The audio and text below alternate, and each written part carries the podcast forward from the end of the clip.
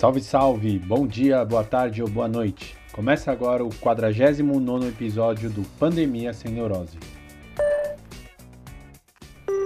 O Brasil ultrapassou a marca de 96 mil mortes pela Covid-19 e atingiu o número de 2,8 milhões de casos.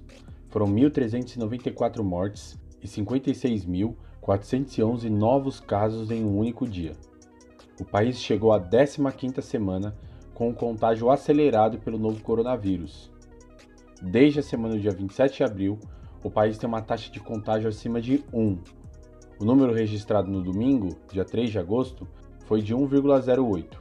Ou seja, cada 100 pessoas infectadas pela doença vão contaminar ao menos outras 108.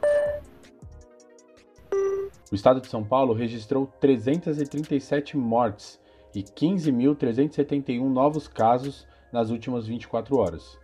O estado chegou à marca de 23.702 óbitos e 575.579 infectados.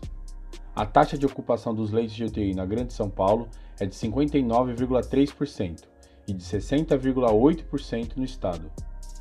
Entre as regiões mais afetadas na capital, o destaque negativo fica com três bairros das periferias da cidade: Sapopemba, Zona Leste, com 437 óbitos por conta da doença, Brasilândia, Zona Norte, com 368 mortes, e o Grajaú, Zona Sul, com 360 mortes.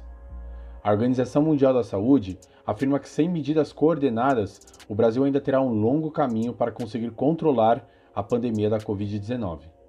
O diretor executivo do órgão internacional de saúde, Michael Ryan, acredita que, abre aspas, o vírus está no controle.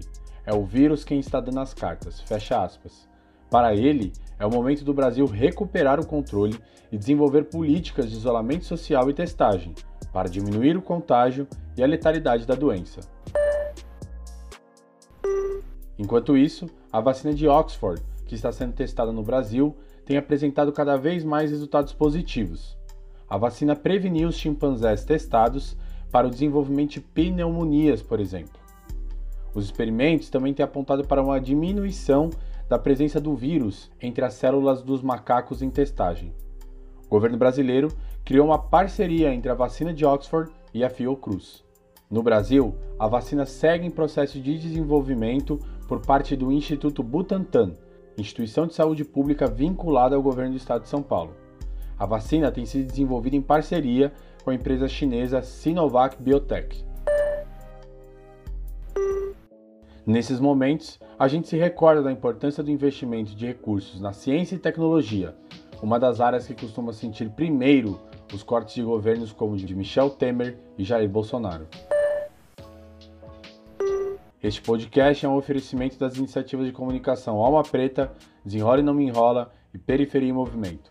Se quiser saber mais sobre os impactos do coronavírus nas periferias de São Paulo, procure nas redes sociais e no Google o Desenrola e Não Me Enrola, o Alma Preta e a Periferia em Movimento. Os portais cobrem temas ligados às periferias de São Paulo e às injustiças sociais, raciais e de gênero na cidade e no país.